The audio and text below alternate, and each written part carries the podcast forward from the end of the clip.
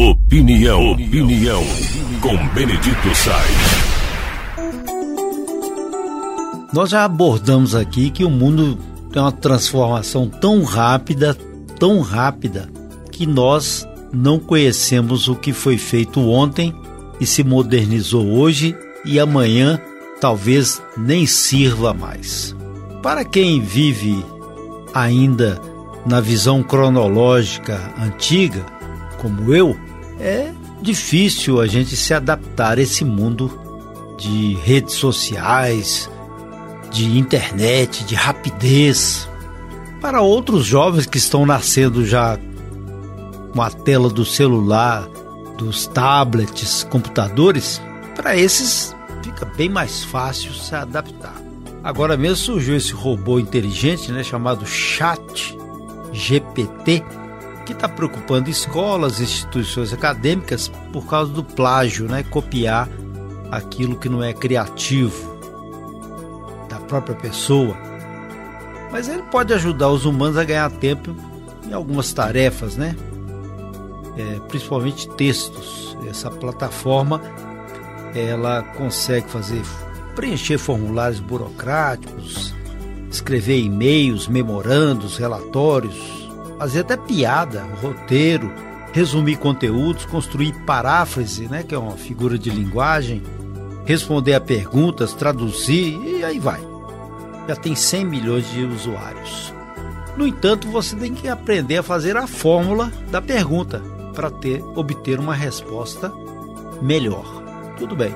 Mas muitas pessoas podem buscar teses de monografias ou então plagiar a história do outro como se fosse sua. Esse é um risco e dentro da escola pior ainda. O que não vai mudar é a sensibilidade, porque essa vai prevalecer, porque é uma decisão humana de cada um mesmo. Mas o que está mais preocupando os educadores e também a muitos pais é que, com o advento da tecnologia, as pessoas estão se dissociando, sendo separadas daquilo que é espiritualizado ou daquilo que é uma sensibilidade de manifestações humanas, como afeto, solidariedade, altruísmo. Então, é, é, há um risco de separação. E eles fazem uma pergunta: quanto tempo você fica diante de uma tela de celular? Quanto tempo você conversa com seu pai, sua mãe, ou sua mãe e seu pai conversam com você? Quanto tempo existem momentos de reunião de família?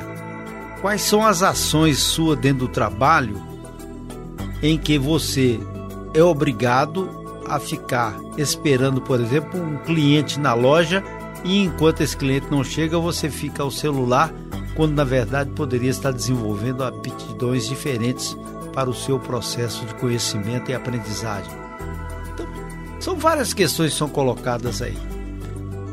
O interessante é que, ao mesmo tempo que você está diante de uma parafernália moderna como essa, Quanto tempo você gastaria para ficar na igreja diante de um altar, ou então ouvindo uma homilia, ou ouvindo uma oração? Qual é o tempo? Então, outras questões são levantadas. Qual é a sua paciência de ouvir o outro? Outra questão levantada. Se por acaso um vídeo demora mais de um minuto, todo mundo quer cortá-lo. Não aguenta mais de um minuto. Se você fala muito, a pessoa vem, a ver, sujeito fala demais, cansa um.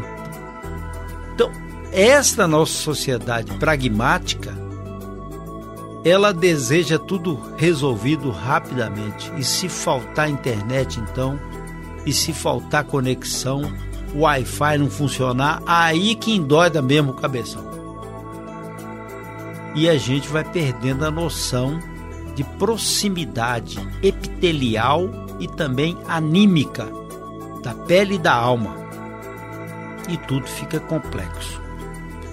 Isso vai mudar rapidamente, daqui a pouco surgirão outros mecanismos outras plataformas e as pessoas vão se alinhando no outro contexto. Mas, se isso for para o bem, tornar as pessoas melhores, tornar a pessoa mais inclusiva, mais solidária, mais afetiva, menos agressiva, menos virulenta, beleza. Mas se for o contrário, criando isolamento, depressão, ao mesmo tempo que doenças e as pessoas se sentirem carregadas pelo ódio, pelo rancor, ao invés de terem amor, aí nós vamos continuar a assistir guerras na Ucrânia, abandono na Turquia e Síria, dissabor no Brasil, intranquilidade pelos labirintos e escombros da vida.